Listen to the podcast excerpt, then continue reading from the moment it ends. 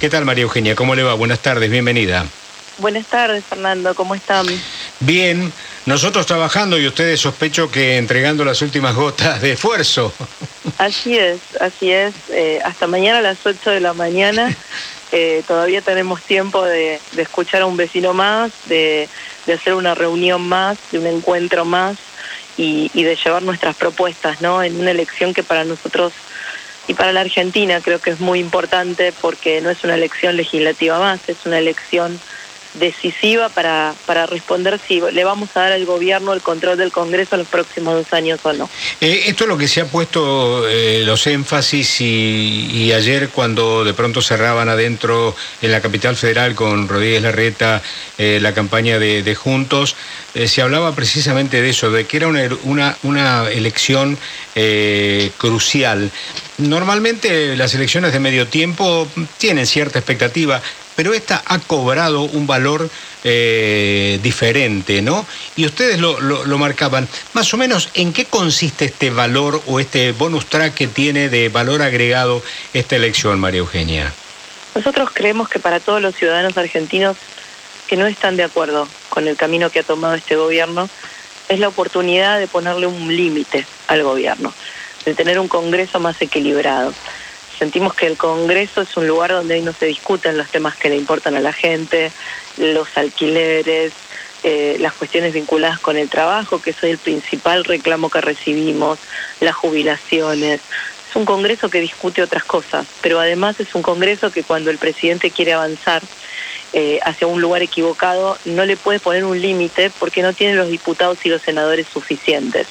Y voy a poner un ejemplo que, seguramente mucha gente que, te escucha va a entender rápido. Si nosotros eh, tuviéramos más diputados y más senadores, el cambio de fórmula previsional por el cual los jubilados se quedaron atrás de la inflación los últimos dos años no se hubiera conseguido. Entonces después termina afectando la vida de, millones de personas y entonces hoy los jubilados cobran 26 mil pesos. Eh, además, agravado porque nosotros hubiéramos derogado las jubilaciones de privilegio, como yo lo hice en la provincia, si tuviéramos el número suficiente otra vez de diputados y senadores, y tenemos una vicepresidenta que acaba de, ser beneficiada con una jubilación de 2.800.000 pesos solo por el hecho de haber sido presidenta. Entonces, eh, hay muchas cosas que se pueden hacer en el Congreso, pero depende no solamente de a quiénes votamos, sino de a cuántos votamos.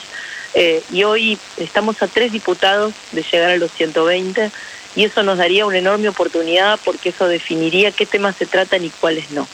Más allá de esta observación puntual de cómo se mueve hoy por hoy el tema de, las jubilaciones y estas jubilaciones de privilegio que efectivamente irritan de una manera muy particular, eh, ¿usted tiene particularmente un proyecto para la reforma jubilatoria. Es lo que a mí me ha llegado. ¿Esto es así? Nosotros tenemos primero un proyecto para derogar esta jubilación y además, como en muchas otras cosas, nosotros decimos, no solo lo decimos en campaña, sino que lo hemos hecho. Yo voy a ser la primera gobernadora que no cobre una jubilación de privilegio en la provincia de Buenos Aires, porque durante mi gobierno esas jubilaciones se derogaron. Y lo mismo queremos para todo el país. No creemos que alguien solo por el hecho de haber ocupado un cargo público tiene que cobrar más que el que aportó toda su vida. Uno tiene que cobrar una jubilación en función de los aportes que hizo, ni más ni menos que eso, como cualquier otro ciudadano. Y lo otro es, eh, nosotros creemos que hay que volver a defender la fórmula previsional, que se había definido en nuestro gobierno y que contemplaba la inflación. Hoy la fórmula que, en base a la cual se calculan las jubilaciones no contempla la inflación y por eso nuestros jubilados se han quedado tan, tan atrás en sus jubilaciones. Eh, entonces creo que hay que volver a discutir la fórmula, eh, que hay muchas cosas que todavía se pueden hacer en el Congreso, pero de vuelta, si al momento del tratamiento no tenemos las manos suficientes, es muy difícil hacerlo, entonces no alcanza con ganar sino que tenemos que hacer una elección contundente por dos razones. Para que la oposición pueda tener un número necesario para tratar estos temas, pero también para que el gobierno escuche un mensaje de yo creo hoy la mayoría de los argentinos, que es por acá no es. No es con el 50% de inflación, no es con la falta de trabajo, no es con el 40% de pobreza, no es ajustando a los jubilados, no es aumentando más impuestos a, la producción, no es sin políticas de seguridad. Y, ese no es, ese basta, tiene que ser muy contundente el domingo para que el gobierno escuche y reaccione y reflexione, porque ya con el, con, con el voto del 12 de septiembre no alcanzó, no escucharon. Entonces, como decía ayer, tenemos que gritar más fuerte el domingo. Sí, yo lo, lo vimos desde la tribuna. Jorge Elías se suma a esta charla, mi compañero de ruta aquí. María Eugenia, buenas tardes. Eh, hablando de manos suficientes, ¿qué te une y qué te separa de Javier Milei? Hoy somos dos fuerzas distintas. Él eh, decidió y lo dice públicamente no ser parte de Juntos por el Cambio, pero además ha dicho que él solo sería eh, parte de Juntos por el Cambio si Juntos por el Cambio se rompiera. Y la verdad que eso es ser funcional al kirchnerismo. Digo, si, si Juntos por el Cambio se partiera, no hay oposición que le pueda ganar al kirchnerismo en la Argentina. Así que claramente no estamos de acuerdo. Eh, ni en la mirada que tenemos de cómo se le gana el kirchnerismo, ni en la violencia o la agresión. Yo no creo que para que haya ser política haya que ser violento o agresivo. Eh, por supuesto que creo en el cambio climático, creo en la igualdad de las mujeres. Hay muchas cosas que nos diferencian. Eh, María Eugenia, eh, Gabriela Cerruti, la vocera, acaba de decir que la oposición le da asco por el uso político que ha hecho del episodio de Ramos Mejía, tan notorio y que ha indignado eh, a, todo, a todo el mundo. ¿Hay alguna reflexión al respecto? Primero que se suma la larga lista de descalificaciones que el gobierno viene teniendo con la oposición. ¿No? Eh, hace poco el ministro de Economía nos dijo anti-argentinos y anti-soberanía por pensar distinto. La candidata a diputada por la provincia de Buenos Aires nos dijo que queríamos hacer un golpe. Eh, y luego hablan de diálogo. ¿Qué diálogo? ¿No?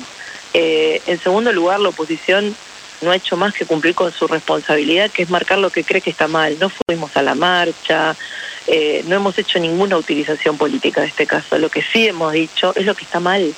Y lo que está mal es que el gobierno ha tomado posiciones desde que asumió a favor de los delincuentes y no de las víctimas. Hubo una decisión política de liberar presos con la excusa del COVID. Hubo una decisión política de dejar de pelear contra el narcotráfico. Hubo una decisión política de cerrar escuelas un año y medio. Y eso dejó un millón de chicos en la calle. Entre ellos seguramente muchísimos adolescentes que no tenían opción y que terminaron siendo víctimas de narcos, de bandas. El, asesinato fue cometido por una chica de 15 años embarazada, además de un adulto. Entonces digo, cuando uno toma decisiones, no respaldar a la policía, defender a un delincuente como Joan Esguala en Chile, está dando un mensaje, y un mensaje muy claro. Entonces después no puede sorprenderse por los resultados o echarle la culpa a la oposición. Creo que lo que está pasando en materia de seguridad, en materia de economía, lo que pasó en la pandemia, lo que revela es un gobierno que cuando tiene dificultades, en lugar de hacerse cargo y dar respuestas concretas, siempre busca culpables. Y a la gente las excusas y los culpables no le sirven para nada, no le resuelven sus problemas, que son hoy, que no pueden esperar frente a un gobierno que tiene que gobernar dos años más. Claro. Ante esta, lo que decía eh, Ceruti, también observó algo que a mí me llamó poderosamente la atención, es que los niveles de inseguridad crecieron más en la ciudad que en la provincia. No sé qué estadísticas maneja, las estadísticas no muestran eso. El delito en la ciudad viene bajando ya hace varios años eh, y, y por supuesto el año 2020 no puede ser un año considerado válido porque la mayor parte de ese año los argentinos estuvimos encerrados. claro. Entonces, si hay un gobierno que muestra baja estadística del delito en el 2020 y evidentemente, ¿no? Si estábamos todos encerrados, la gente no circulaba, ¿no? Iba a haber menos robos y menos menos de todo tipo de delitos. Ahora, cuando uno mira fuera del año 2020, durante los cuatro años de gobierno de la provincia los homicidios bajaron, en la ciudad los homicidios vienen bajando eh, y en todo el país bajaron durante la presidencia de Mauricio Macri. Si hay algo que la gente nos reconoció como que hicimos bien, fue la política de seguridad, la lucha contra el narcotráfico. Entonces, eh, la verdad que los números están claros. Eh, no, sé cuáles son las estadísticas que maneja la señora Cerruti, pero de vuelta, más allá incluso de las estadísticas, no creo que las estadísticas les sirvan para nada al padre de Roberto o a sus hijos. Lo que necesitan son respuestas y los vecinos de la provincia también. Y las respuestas las necesitan hoy. No necesitan más culpables ni más excusas. La señora Quintanz, otra compañera de ruta, se suma a esta charla que estamos manteniendo con María Eugenia Vidal, la candidata de Juntos en la ciudad de Buenos Aires. ¿Qué tal? Buenas tardes. Eh, te escuchaba decir recién sobre el tema de eh, los derechos de las mujeres. ¿Cuáles, eh, ¿Cuáles son las propuestas que ustedes tienen concretas para, sobre este tema? Bueno, tenemos dos proyectos vinculados al empleo en las mujeres. Las mujeres sufren más el desempleo que los varones en Argentina si son jóvenes y además pobres muchísimo más. Y nosotros tenemos un programa, eh, un proyecto de ley que tiene que ver con beneficios impositivos para que tomen, para quienes tomen mujeres, especialmente en las edades en las que les cuesta más conseguir trabajo, que son al principio y al final, ¿no? Antes de jubilarse. Eh, y además una ventanilla única para la atención de mujeres emprendedoras. Hay muchas mujeres que no trabajan en relación de dependencia, que han elegido el camino de, ser emprendedoras y hoy tienen muchas trabas, muchos obstáculos y varias ventanillas a las que ir. Ese es un proyecto de Carla Carrizo, que es una compañera de lista eh, y, que, y que queremos también impulsar. Bien, María Eugenia, eh, el 15N, nosotros hoy lo imaginábamos de una manera, le preguntábamos a la gente, a nuestra audiencia, cómo imaginan el 15N, con un, eh, una, una, digamos, un primer plano de la economía o un primer plano eh, de la política. ¿Usted imagina el 15N de alguna manera? Primero pienso que el 15N va a ser, depende de cómo votemos el domingo 14. ¿Qué quiero decir con esto? Que si nuestro voto es contundente, si nuestro basta es muy fuerte, el gobierno tiene que escuchar, tiene que saber que la gente está diciendo basta.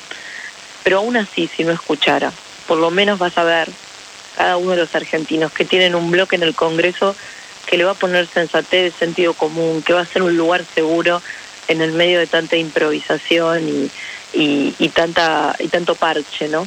Sobre todo porque la Argentina necesita, necesita un gobierno que reflexione y que ponga en marcha un plan de una vez por todas. Bien, gracias por atendernos, María Eugenia. Gracias a ustedes, que tengan buena tarde. Gracias, eh, María Eugenia Vidal, la candidata a diputada por la ciudad de, Buenos Aires, con estas reflexiones en el día en que se cierra la campaña. Se cierra en realidad la campaña a las 8 de la mañana, pero prácticamente hoy se están diciendo las últimas cosas que hay que decir.